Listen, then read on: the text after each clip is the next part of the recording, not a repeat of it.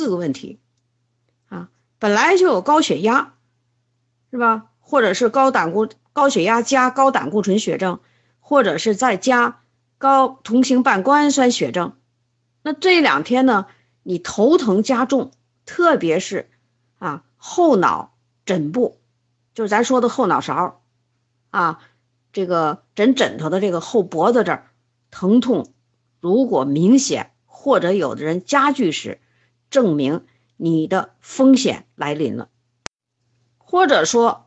你这两天失眠加重，你本来你晚上就是因为哈大脑供血不好啊，营养缺乏呀，呃加上多年的疾病啊，你你睡不好觉，啊，但是你这两天突然失眠加重，证明你这个时候凶险出现，所以当有上面的这五个迹象出现的时候，你注意要赶紧去医院，因为我们在这个凶险出现的时候，一个小时之内。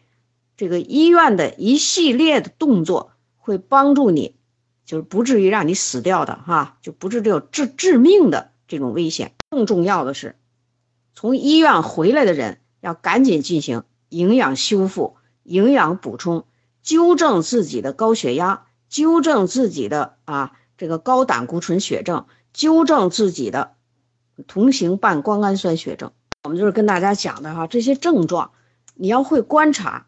医生呢要望闻问切，你做营养健康的人，你也得会望闻问切，你得会观察人啊，一眼就能看透你是什么病，你将来的后果是什么啊？因为很多人都不知道后果是什么，一旦严重的后果出现的时候，会导致死亡的。下面的时间呢，我就说是在咱这营养素补充的问题。因为我们现在讲的是高血压，是吧？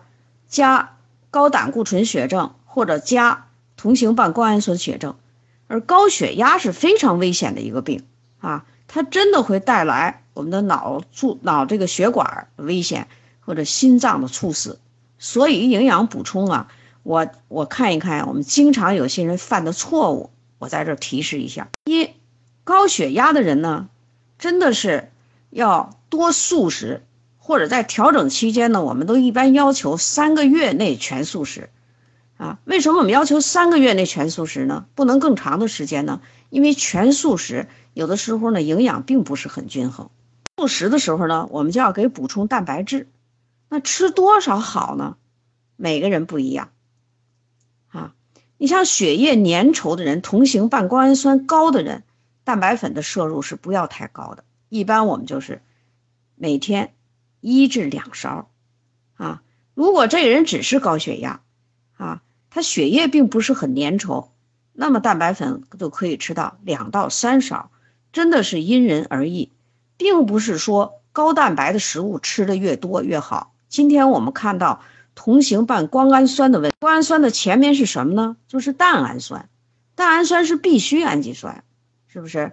那我们的动物性食品里头含有多。这个我们大豆的提取物，我们这个大豆蛋白里它也是含蛋氨酸的，所以蛋白质的摄入我们要保持均衡。营养素我们就说的是这个倍利健啊，如果血压临界高，就是在刚刚高出一百四十毫米汞柱，或者呢这个低压呢也是临界在八十五到九十或者九十多一点点的这个毫米汞柱的时候，那我们这个倍率键。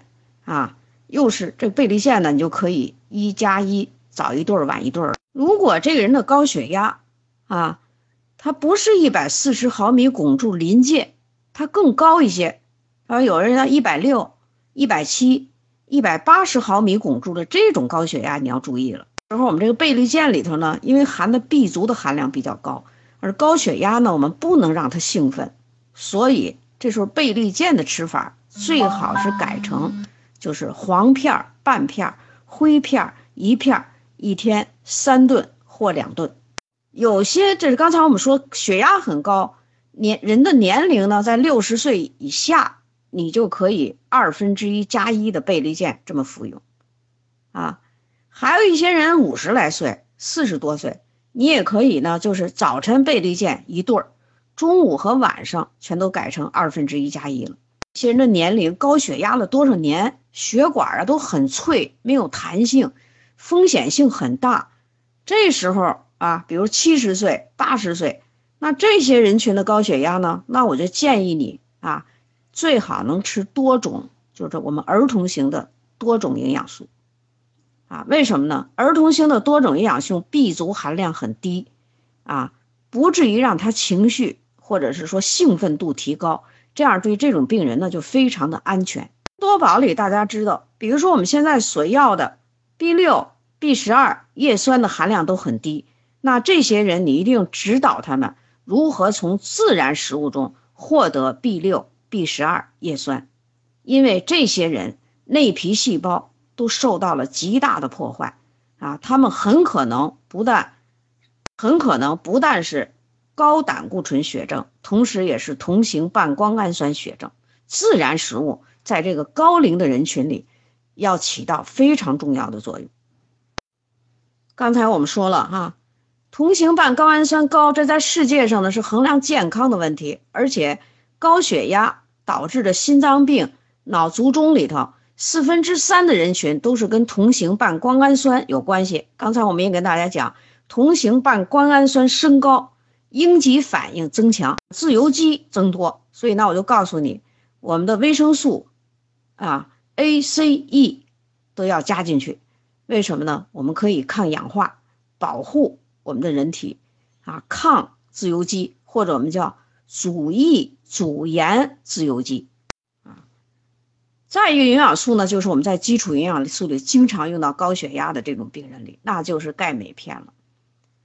钙镁的组合啊，就这个这个多种多种的矿物质的组合，你得知道，钙有提高这个心脏和血管收缩能力的作用，而镁呢又有舒缓降压的作用。所以呢，这个营养素的使用对我们高血压、心脑血管病的人。是非常非常的重要。前面呢，我们也给大家讲过，钙、镁、锌是我们生命的要素啊，特别是对就是我们今天讲的高血压、高血脂、高同型半胱氨酸的人群，钙、镁、锌就叫生命的要素啊。鱼油功能性产品，茶足功能性产品，是吧？如果血高血压在临界值一百四十毫米汞柱、一百五十毫米汞柱。那你用鱼油没什么问题。如果收缩压再高，啊，那鱼油的使用要注意了。怎么注意啊？就是先吃一粒适应三五天，没问题了再加第二粒，不可以就是上来吃鱼油一下就吃两粒，甚至于更多，非常危险的这样是。茶足呢有降胆固醇的作用，是吧？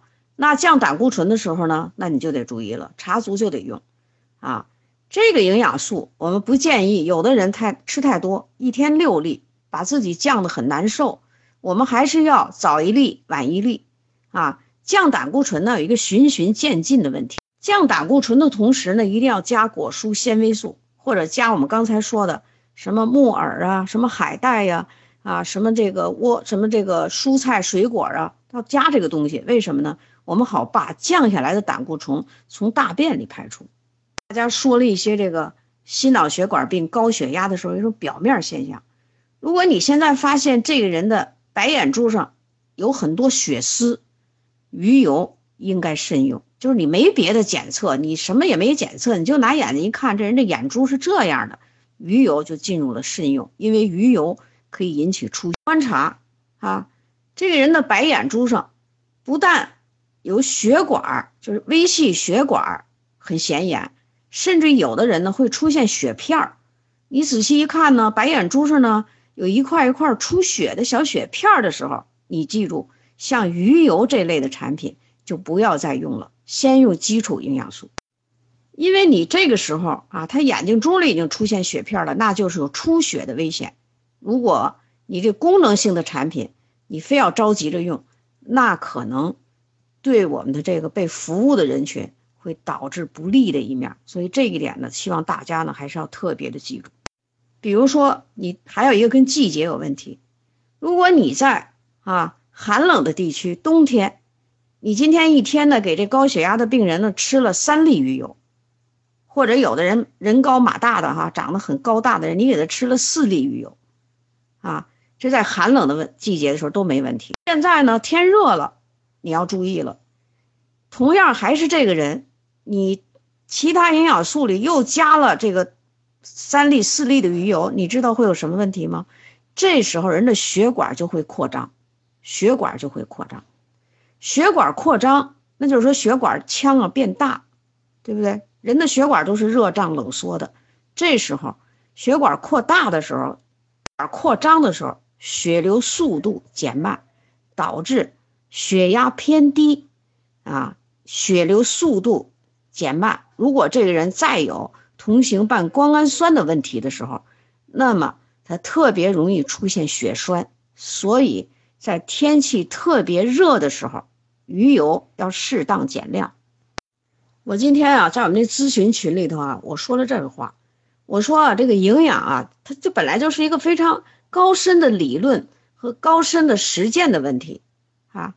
做营养做得好的人呢，绝大多数人都是先前呀学医的这个基础，但是现在呢，我们啊，在这个呃很多人啊做直销、做健康营养的人却没有医学基础。你没有医学基础的时候，你就碰到了高血压、高胆固醇血症、高同型半胱氨酸血症，甚至于出现啊刚才我们讲的一些迹象非常危险的时候，你无法掌握的时候，有一个最安全的办法。这个最安全的办法就是先避开功能性产品，先用我们的基础营养素，啊，比如说基础营养素里，你 VC 加点量啊，小麦胚芽油你也加点量，它本身就有提高血管可塑性可塑性，啊，而且 VC 呢有降血压、降血脂、降胆固醇的作用，对不对？那你宁可用基础营养素。那你当你自己没把握的时候，就不要瞎用一些营养素。再比如说护肝片，啊，护肝片里写的明明白白，就是告诉你高血压的人不能使用。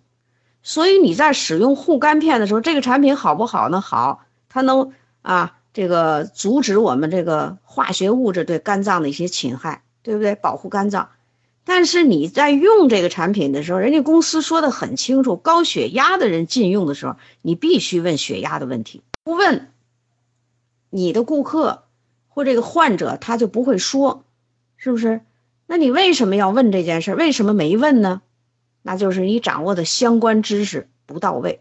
你碰到了一个肾病的人，因为肾病的人呢，就特别容易高血压。为什么呢？因为我们肾脏啊能分泌激素。一个是肾素，一个是肌肽。肾素呢能够维持高压的平衡，肌肽呢维持低压的平衡。不管你情绪怎么波动，你血压都应该是在正常值里的变动，你不应该超过正常值，对不对？所以遇见肾病的人必须问血压。护肝片能不能用？问明白了再用。像我们群里头呢有一个这个甲状腺的病人。甲状腺癌做过手术，用了护肝片以后呢，血压上去了，一直到现在没降下来。那甲状腺的人为什么跟高血压有关系呢？甲状腺做过手术的人可能会伤到甲状腺旁边的甲状旁腺素，甲状旁腺素呢就会导致我们骨头里的钙的流失，是不是？你缺了钙和镁了，你还不知道吗？这个人的血压就会上升，而且。甲状腺有病的人，啊，就是不管你得什么病了，他有一个潜在性的问题，就是血压的问题，所以你得问，你得问他有没有血压的问题，然后再决定是否用护肝片。这一句话，当你对功能性的产品你把握不住的时候，你就先用基础营养素，啊，你就先用基础营养素，在用基础营养素的同时，怎么更安全呢？你配一个方，最安全的做法就是从少量逐渐加量，啊，第三个问就再再一个在营养素里经常出的问题，一个慢性病，慢性病，它的营养调节绝对不是一个月俩月的问题，它需要坚持半年、一年，甚至于更长更长的时间。总的来说，基础营养素用的好，坚持的时间长的人，对人体的修复的功能就会。从表入深，啊，就会从表面继续向深，进行修复。我们的身体在不断的修复中，那慢性病就躲过了很多的危险，慢性病甚至于可以达到痊愈。比如说，今天我们在这个咨询群里有一个就皮肤过敏的问题，反反复复的发作。那这个人呢，我看了，营养素也吃，是药也用，但有一个问题你自己没弄好，营养素一定要坚持。我在平时的工作中呢，经常会遇到严重过敏的皮肤病，只要能认认真真的就吃那几种营养素，吃什么呢？首选就是钙镁片、VC、类胡萝卜素，适应了以后。加松果菊，适应了以后加果蔬，啊，然后空气净化加上净水器的水，这严重过敏性的疾病没听说哪个人没好过。如果你没好，肯定是我刚才讲的这事儿里头，你肯定有做不到的地方。严重过敏就得好好睡觉，你还熬夜，那这病就好不了了。营养素的使用呢，其实呢有很多道理，而且呢。对人体的健康状况，你有一个正确的评判；对他得的这个病，是较轻啊，还是较重啊，还是严重啊，你也要有一个评判，是吧？所以说呀，这些东西都需要我们不断的学习，绝对不是我们在微课堂里这些问题就所有能解决的。但是我们一定就是多学习啊，这个多听啊，这个营养素啊，就是这个均衡使用。啊，修复人体，啊，那么最后我们的健康问题啊，慢慢的就得都会得到纠正。今天呢，我们就讲到这儿。这有两次课，其实我们讲的都是高血压啊、心脏病、心脑血管病。今天呢，我们给大家讲的是最全的，因为前面呢，我们要一点一点的给大家打一点基础。如果猛然间跟大家说同型半胱氨酸啊，猛然跟大家说内皮细胞。猛然跟大家说内皮素，然跟大家说一氧化碳，哎，一氧化氮，那我们有很多人啊就会听不懂，所以心脑血管病、高血压、高胆固醇血症、同型半胱氨酸血症，我们这个课呀就结束到这儿。大家还要好好的把我们的营养素和自然食物相结合啊，营养素、自然食物还要加心态、加环境因素。比如刚才我们讲的寒冷啊、炎热呀、湿度啊，啊，把这些因素加进去。虽然这些东西啊、这些事儿都是我们生活中的琐事，但是琐事注意了，我们就会避免更大的危险。今天的课呢，我们就讲到这儿。下一次讲课仍然是下周三啊，下周三的时间。下周三呢，我看了一下日历了，下周三呢仍然是在二十二号，我们要讲这个问题。那么下周。我们可能会给讲大家讲癌症的问题啊，大家有准备。最后呢，我还是要给我们咨询问题的朋友提个醒：你不能说你晚上零点不睡觉，你就要咨询问题。那那我们这个咨负责咨询问题的主要老师呢，我们是刘丽娟老师，你不能让他太辛苦，是不是？所以要替别人想一想啊。那个，另外你咨询问题，刚才我提出要求了来，病历、化验单。和这个人的简况，什么叫简况啊？就是简单的说明，你都要文字写出来。